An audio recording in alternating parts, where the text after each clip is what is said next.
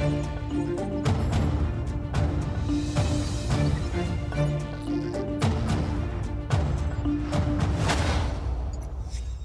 Boa noite, Miguel Júnior. Não está? vamos falar de futebol. não, não. É, as pessoas lá em casa devem ter ficado admiradas, mas tem toda a razão ao dizer que vamos falar, não vamos falar de futebol, mas vamos falar do futebol. Vamos falar do futebol e de, uh, também do Médio Oriente, não é? Exatamente. Temos dois temas, um, um deles relacionado com a participação portuguesa, outro também no Médio Oriente, mas uh, no Egito, o insucesso e aquilo que uh, dele sairá, a COP 27 para o nosso futuro coletivo. Exatamente.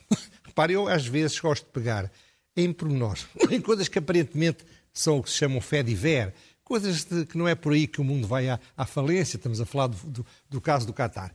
Porque às vezes por aí se ajuda lá em casa as pessoas poderem refletir e fazer o seu próprio análise e o seu próprio desenvolvimento das suas ideias. Começaremos então por, pelo Campeonato do Mundo. Bom, eu nunca na minha vida pensei, eu adoro futebol, mas este programa não é um programa sobre futebol. E, portanto, eu não, nunca me passou pela cabeça falar do, do Campeonato do Mundo. Mas não posso evitá-lo por causa do que se passou, e está, toda a gente sabe, com o Presidente da República e com o Primeiro-Ministro. Agora, primeiro comecemos por alguns factos. Porque, sabem, é bom às vezes a gente pôr os factos todos. Primeiro facto. A, a localização foi escolhida, ninguém se livra da fama, provavelmente certa, de que foi pago. Uhum. Bom, mas também não, ninguém nos explicou ainda se no passado não acontecia o mesmo. Bom, mas o que é facto é que isto não está bem. Pago por corrupção, não é? Também não está bem que Qatar não respeita as liberdades mais essenciais. É, é evidente que eh, o problema com os homossexuais é típico dos países muçulmanos, mas não é por isso que se torna uma coisa aceitável a maneira como são tratados, assim como os problemas das mulheres, as questões laborais, não temos dúvidas nenhumas.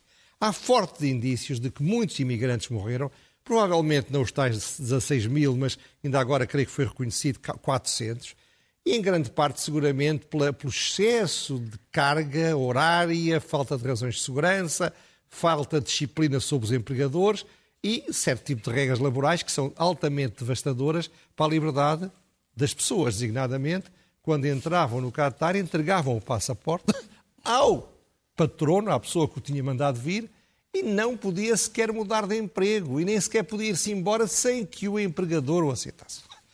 Por isso, por estas e por outras, em 2014, o diretor-geral da OIT, a OIT é a Organização Internacional de Trabalhadores, ou de Trabalho, é uma organização muito importante e muito respeitada, resolveu abrir um, enfim, um processo por violação feito pelo Qatar, com base fundamentalmente no trabalho forçado.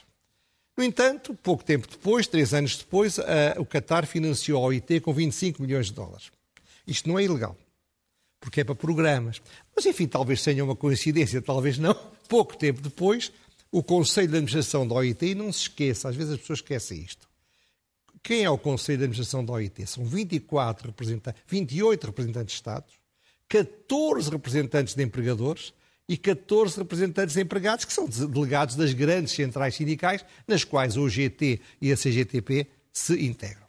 Ora bem, retirou a denúncia por entender que estavam a ser feitas reformas e mudanças. Seja como for, algumas foram feitas, há que dizê-lo. Criou-se, é o primeiro país do, do Golfo onde há salário mínimo, foi feito em 2020. Uh, eh, se se vai manter ou não, não sabemos. Uh, a, história dos passaportes foi alterada e, de facto, com, com alojamento e habitação, de péssima qualidade, como já vimos, em todo o caso, as pessoas ganham cerca de 500 euros por é, é pouco, mas eles querem ir para lá. Porque nos países onde eles vivem, infelizmente, é as condições são muito piores. Isso já nos devia levar a pensar. Seja como for, nestas condições, eh, há toda a razão para estar crítico do Qatar. Não faltam razões. Agora vamos a outros factos. Em primeiro lugar, ao longo de décadas, o Campeonato do Mundo foi realizado em países que, do ponto de vista político ou social, eram desprezíveis. Desde logo a Itália fascista em 34, até a Rússia do Putin em 2018, passando pela Argentina da ditadura militar em 78.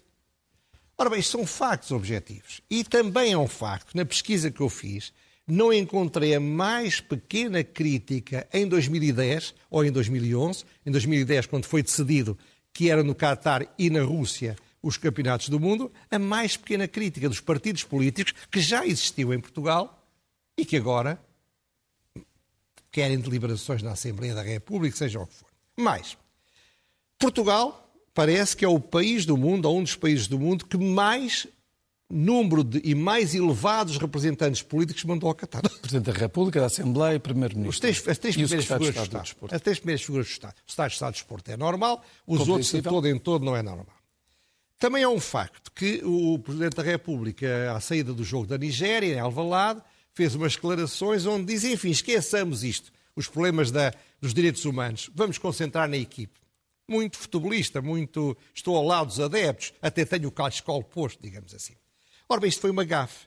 Infelizmente, as gafes do Presidente da República são cada vez mais habitual. E eu digo infelizmente, não ironicamente. Por ele, mas também pelo caro que ele desempenha. Ora bem, como, como entrou em pânico por causa da sua própria gafe, porque é muito sensível às reações das sondagens e da opinião pública, ele costuma dizer: Eu tenho o povo comigo, não quero saber da bolha mediática. Tudo bem, tem todo o direito de não querer, mas o que é facto é que, por causa disso, exagerou desnecessariamente, tentando compensar, como já tinha acontecido com a Igreja Católica, acabando por ficar mal com uns e mal com outros. Seja como for. Ele podia ter não ir, mas resolveu ir na mesma. E então inventou uma conferência, conferência onde disse umas coisas perfeitamente anódinas, normais, decentes e corretas sobre os direitos fundamentais, sobre a liberdade, sobre as mulheres, sobre a orientação sexual, que qualquer pessoa de bom senso dirá, pelo menos em Portugal, mas aquilo naquele contexto foi lido, não em abstrato, mas em concreto. E, portanto, foi chamado o nosso embaixador ao vice-primeiro-ministro, não foi ao, ao diretor-geral dos assuntos diplomáticos, não, foi ao mais alto nível, e foi dito, apesar do Presidente da República ter dito, não, ele foi lá só para preparar a reunião, não, foi dito por entidade oficial que não são aceitáveis as declarações do Primeiro-Ministro e do Presidente da República e que só a história que a amizade que une os dois países vai evitar que sejam tomadas medidas drásticas. Ora bem, isto foi uma desnecessária atrapalhada. Isto é, se o Presidente da República tivesse ficado calado à saída da Nigéria, do jogo da Nigéria, se o Primeiro-Ministro não quisesse criar um problema ao Presidente da República, investindo no tema e sendo ele todo bonzinho, a dizer eu estou contra os abusos dos direitos fundamentais, direitos humanos, etc. e tal, na no Catar. Se não tivesse começado por aqui, não teriam feito declarações como todos os outros não fizeram. Provavelmente alguns com uma tradição democrática muito maior que a portuguesa. Provavelmente alguns sem, sem zonas de imigrantes a serem explorados como escravos, como em Portugal. Portanto, com mais razão para o fazerem, tinham lá ido ver o joguinho, tinham feito a sua própria propaganda, os, os portugueses adoram ver o Presidente da República lá, dizer que me dera estar lá, essas coisas todas. Portanto, a política é assim, não tem mal nenhum. Ora bem, isto é perigoso porquê? Isto já se fez com Angola. Andámos, andámos durante anos a implorar à Angola que viesse a investir em Portugal. E depois, de um dia para o outro, começámos a tratar Angola como se fosse o pior país do mundo. Porquê? Porque a opinião pública os motiva até ao mais pequeno segundo. Ora bem, é preciso não esquecer que o Presidente da República não é um comentador político. E o Primeiro-Ministro não é um dirigente partidário, eles têm funções públicas, funções estatais e funções diplomáticas. Não se pode tratar potências com as quais queremos ter relações, e já iremos lá, da maneira em que estes, estes factos aconteceram. É, é demagogia barata, mas a demagogia barata pode ficar muito cara. Porquê? Quando se perde, quando se perde a coerência e quando se perde a consistência, na política perde-se praticamente tudo, perde-se a credibilidade. E o problema aqui é a incapacidade de estarem calados. Esta gente não consegue estar calada. Eu não estou a dizer que estejam sempre calados, santo Deus, mas que usam de dar três ou quatro entrevistas, três ou quatro conferências de imprensa por dia. E ainda por cima, porque depois ao lado da coerência. Não há coerência nenhuma. E o arquivo dos sítios é, é, existe. Como eu, diria, como eu digo, e no guião que está escrito, a internet é lixada. Repare, vão agora aparecer duas fotografias. Uma é de quando o Presidente da República foi visitar Cuba e foi visitar Fidel Castro. Uma outra, quando o Primeiro-Ministro se encontrou, não sei aonde, o Maduro e se desfez em amabilidades e sorrisos. Ora, eu fui pesquisar. O Presidente da República foi a Cuba e não fez nem antes, nem durante, nem depois a mais leve crítica aos abusos de direitos fundamentais. Olha, o caso dos homossexuais, leiam o Pandura. Não vão mais longe. O problema dos abusos mais absolutos, santo Deus. De alguma forma, as pessoas querem ir trabalhar para o Catar, apesar das dificuldades. Ninguém quer ir trabalhar para Cuba ou para a Venezuela. Ora bem, isto não há coerência. Não se pode ter uma política externa que ata o pelourinho o Qatar e depois esquece de tratar da mesma maneira os que também violam e mais gravemente os direitos fundamentais. Porquê? Porque querem ter uma fotografia com o velho ícone da extrema-esquerda, que já está velho e, portanto, já é popular, já aparece nas camisolas dos jovens yuppies. Portanto, isto, o Miguel Pinheiro, do Observador, também foi à internet e demonstrou que há um ano, santo Deus, não foi há 30 anos, o António Costa foi ao Dubai, peço desculpa, em 2017, há cinco anos, foi ao Dubai tentar motivar para investirem em Portugal, para virem comprar vistos gold. Isto é, o mesmo primeiro-ministro que agora diz do Qatar o que tinha mais razões para dizer há cinco anos. E o Presidente da República teve na sessão da CEPLP, onde o Qatar foi admitido como membro associado, ou não sei o quê, quando as regras da, da, da, CPLP, sabe o que é que dizem? Também alguns não respeitam, mas paciência, que os princípios orientadores são a promoção das práticas democráticas, a boa governação e o respeito dos direitos humanos. Isto é, o Presidente da República foi registar nessa reunião que o Qatar passava neste, neste rigoroso teste. E um ano depois vai dizer isto. Isto é, no meio disto tudo, o único que se portou bem foi Augusto Santos Silva, que mostrou, passando um, enfim, uma bofetada de luva branca na cara do seu Primeiro-Ministro e do seu Presidente da República, lembrando o que o Qatar fez por nós, designadamente em relação ao Afeganistão, lembrando os portugueses que lá estão a trabalhar, lembrando que a política externa não, é, tem de ser prudente, isto é, disse o, o, que um homem de Estado devia dizer. Nem o Presidente da República, nem o, o Dr. António Costa, com muita pena os digo, porque os admiro em alguns aspectos, não estiveram ao nível de um homem de Estado que têm de ser. Estiveram ao, ao nível do mais rasteiro politiqueiro, da mais ligeira secção do mais frágil partido de um país que, como tantos outros, participaram nessa cimeira tão importante, a 27ª COP, ah, também, que decorreu também no Médio Oriente, noutro país ali relativamente próximo, o Egito, e de onde não saiu grande coisa. Aliás, para sair alguma coisa teve inclusivamente de haver adiamento Exato. e atraso do fim previsto. Adiaram dois dias o fim da, da cimeira, da conferência, para poderem chegar a acordo com um, um comunicado. Aliás, antes disso, é muito curioso, e liga com o resto, é que Portugal foi ao Egito e ninguém sentiu, porque a opinião pública não estava a olhar para isso, ninguém sentiu necessidade de dizer do Egito o que disseram do Qatar. Como também há razões para dizer. Portanto, repara o que é política em Portugal, é muito rasteira. Mas voltamos agora àquilo que nos importa, que é os, os, inconscientes ambientalistas, é o nome que daria a este, a este capítulo, como o outro falaria dos excursionistas. Eh, e ambientalistas. Eh, os excursionistas foram os outros. Sim. Aqui estamos ambientalistas. Ora, voltamos outra vez a uns factos. Em primeiro lugar, a conferência foi um rotundo fracasso. Mas, se um marciano chegasse aqui e só lesse o comunicado oficial e o que os governos dizem, diria que correu até muito bem. Porquê é que foi um rotundo fracasso? Vamos, vamos dar exemplos, alguns factos. Primeiro, você já o referiu, e eu estou de acordo, dois dias mais, não é numa conferência de dois anos, é numa conferência de uma semana ou 15 dias, 15 para conseguirem fazer um comunicado. Segundo, as metas de Paris são, é a coisa mais importante. O tal 1,5%, já falámos aqui, um grau. Um grau acima do, do, que era antes da Revolução Industrial. Uhum. Não é possível para 2030, não será já mais possível na história da humanidade, a não ser que novas tecnologias façam regredir, seja como for ao menos podiam ter abordado o tema e tentado encontrar uma, uma, meta que fosse equilibrada, razoável e possível. Nada. É como se não existisse. Terceiro, anunciaram como uma grande vitória o que é o que chama o princípio do pagamento de perdas e danos. O que é que é isto? Há países que agora são obrigados a fazer grandes investimentos por causa das consequências do aquecimento global, inundações, eh, tufões, etc mais intensos, e também porque já não podem, para o seu desenvolvimento, poluir como poluíram outros países no passado.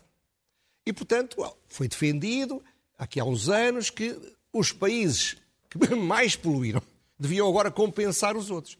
É aí o princípio das... E estes países acordaram. Acordaram em fazer isso. Ora bem, o que é que eles acordaram? Acordaram no princípio, daqui a um ano vão analisar a questão e que espantoso, até agora este princípio já estava aí, havia dois países, ou um país e uma região, que tinham dado dinheiro. A Dinamarca tinha dado 13 milhões de dólares para este fundo E a Escócia, 2 milhões de libras. Bom, agora os países da União Europeia comprometeram-se com 260 milhões de dólares, ou de euros, peço desculpa. Mas não se esqueça que há especialistas que dizem que para este fundo vão ser necessários 580 mil milhões de dólares por ano. Mas ponha 10% apenas.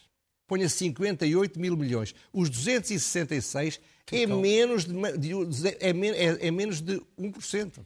É e de uma vez só. E isto não é dito é anunciado. E o que é mais grave e mais importante é que não chegaram a acordo em coisa nenhuma. Porque para saber, para que isto tenha alguma importância, era preciso duas coisas. Primeiro, quanto é que vamos pôr lá e quem é que paga e quem é que recebe. Não se põem de acordo. Não se põem de acordo porquê? Vai aparecer um gráfico que me impressionou porque eu não sabia, com franqueza, feito pelo Economist com base num, num site especializado, que diz, calcula e define como é que foram as emissões de CO2 desde 1850 até 2021, o acumulado em todo o mundo. Ora, o que é impressionante é que o primeiro país, nível 500, é os Estados Unidos, mas depois, a seguir, vem a China, depois vem a Rússia, depois vem, tenho que pôr os o óculos, Brasil, vem o Brasil, a Indonésia, a, Indonésia, a Alemanha, a Índia. Ora bem, o que é que isto quer dizer? Dos 11 países que em 170 anos mais contribuíram para o problema do CO2, só dois é que são da Europa Ocidental.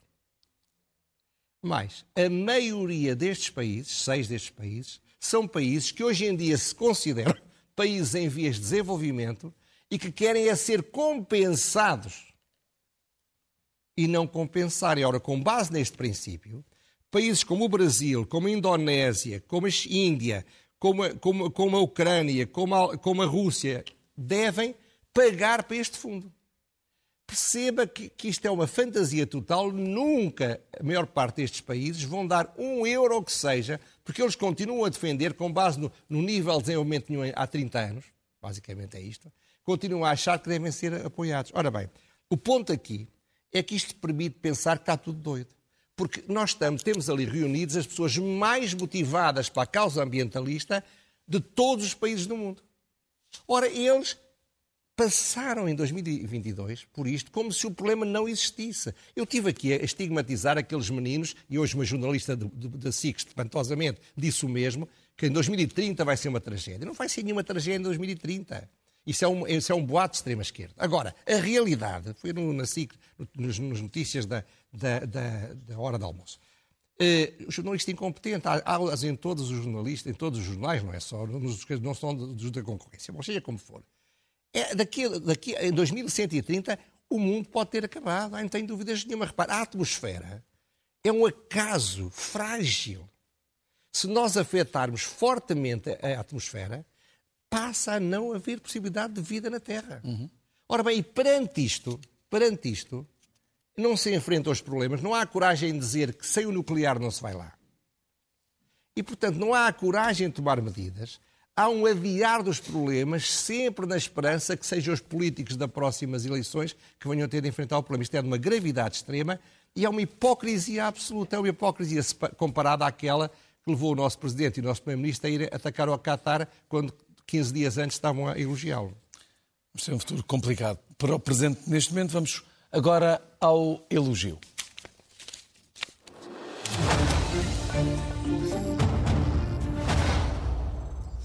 Ora bem, o elogio é aos mileuristas. o que é que são os mileuristas? São as pessoas que ganham, enfim, se forem dois é dois mil, que ganham à volta de mil euros por mês. Isto foi um ponto lançado, este nome, aliás, foi lançado pelo deputado e do Iniciativa Liberal, que também merece elogio, o Carlos Guimarães Pinto. Porquê? Porque ele... Já agora é um nome que existe em Espanha há vários anos. Hã? Em Espanha... Ah, depois eu não sabia, não conhecia. Os mileuristas. E agora este valor já se fala em sendo o próximo valor de salário mínimo nacional Não, claro. Repara, o ponto aqui é isto, é que... O que é que ele tinha proposto a Iniciativa Liberal? Tirar 3 mil milhões de euros aos impostos destas pessoas. E, tirar, e se tirar esses 3 mil milhões de euros era tirar 10, menos 10% daquilo que é o que aumentou a cobrança de impostos nos últimos 5 anos. Hoje em dia cobram-se mais 36 mil milhões de euros do que se cobrava há 5 anos. Ora, perante isto, a recusa foi total. E, portanto, eu que anda, anda, a defender isto há muitos anos, aqui na SIC, fiz aliás gráficos, cheguei a, a, a, fazer, a ajudar a fazer uma petição para a Assembleia da República, ninguém ligou coisa nenhuma, porque o poder político não quer baixar impostos, quer é dar subsídios. Porque os subsídios fazem a pessoa sentir-se dependente e grato ao poder político, e durante muito mais tempo. Portanto, é, merecem elogio porque aguentam, não se vêem revoltas destas pessoas. Estas pessoas não estão, a, não estão a fazer manifestações nas ruas, estão a trabalhar duramente, se for um casal, são 2 mil euros por mês, são 24, 28 mil euros por, por, por, por, ano. Não estamos a falar de pessoas ricas, não estamos a falar sequer de uma classe média pujante e forte. Mas é espantoso que sobre isto se continua a achar que estas pessoas devem pagar fortes impostos sobre rendimento. Agora vamos a ler É o Melhor Remédio.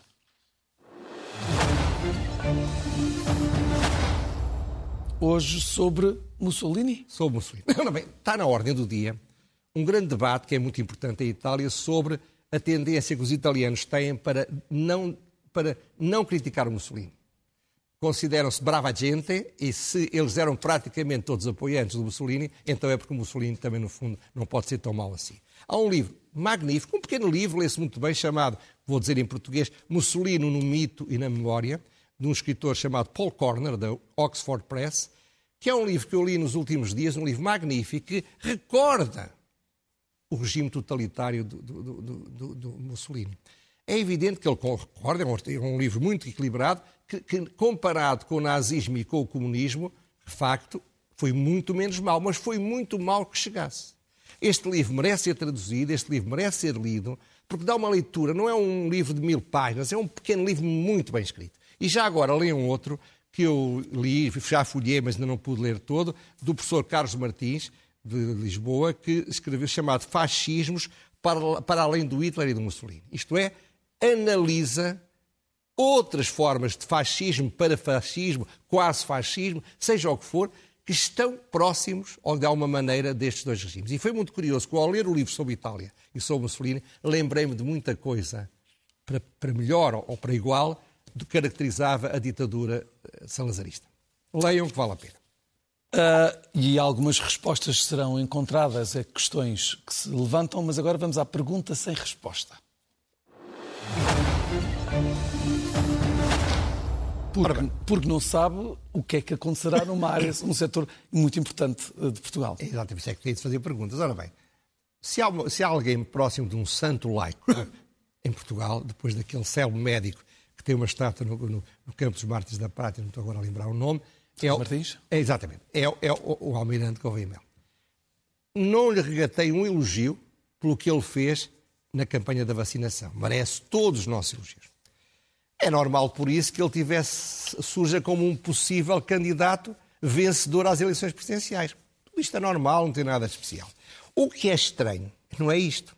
É que ele recentemente fez declarações a dizer que aqui há um ano quando se hesitou se ele seria ou não seria promovido a chefe de Estado-Maior da Armada, pensou que se não o deixassem ser marinheiro, entrar na política.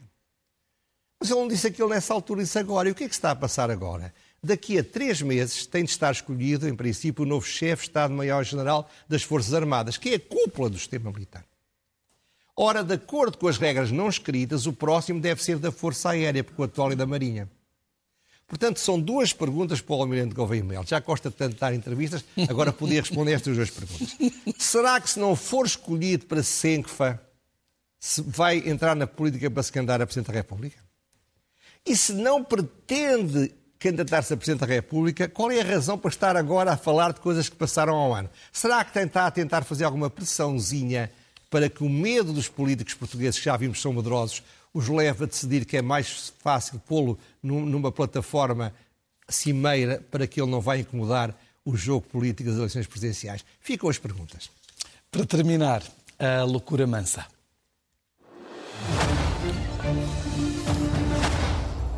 A loucura mansa é um tríptico completamente coerente e lógico. Porque a loucura não é ilógica. Muitas vezes é muito lógica. Primeira peça do tríptico. O Presidente da Assembleia da República, que é do Partido Socialista, recusou que se realizasse na Assembleia da República uma exposição sobre as vítimas do nazismo e do comunismo. O argumento um pouco tonto é que devia estar também as vítimas do salazarismo.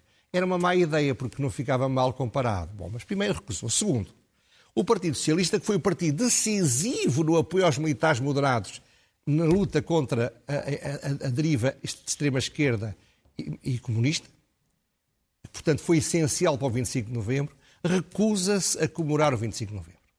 Como eu costumo dizer, o 25 de abril deu-nos a liberdade, o 25 de novembro permitiu a democracia. Terceiro, foi votado no Parlamento Europeu uma deliberação que teve uma maioria esmagadora de 82,5% dos membros do Parlamento, considerando que a Rússia é um Estado patrocinador do terrorismo. Ora bem, dos 147 deputados socialistas do Parlamento Europeu, 85% assinaram e votaram favoravelmente. Metade dos socialistas que se, que se abstiveram foram quatro ou cinco socialistas portugueses. Sendo que o Partido Socialista Português tem no seu património genético e cultural o ter enfrentado, e isso fez o sucesso dele, o comunismo numa vertente, uma vertente que era a vertente que também se ataca neste caso. Claro que o Cunhal não, não, mandou 40 milhões de pessoas para a Sibéria, ou não matou 40 milhões de pessoas, mas inseria-se perfeitamente nessa linha. Ora bem, esta recusa do seu património é a recusa que está na posição que foi assumida sobre o 25 de novembro, é a recusa que está. Eu, eu, eu lembro-me, nunca me esqueço, da Maria Barroso. A Maria Barroso sempre disse isto. Sempre disse isto. Portanto, o Partido Comunista está, o Partido Socialista está a cometer uma loucura que está a matar o seu património genético. Está a destruir a sua própria cultura básica. Isto paga-se. É uma loucura. Dr. José Miguel Judice, muito obrigado. Por hoje é tudo. Por hoje é tudo. Muito boa noite. Até para a semana. Até para a semana. Muito obrigado. Fazemos agora nesta edição da noite uma curta pausa. Já voltamos à sua companhia. Até já.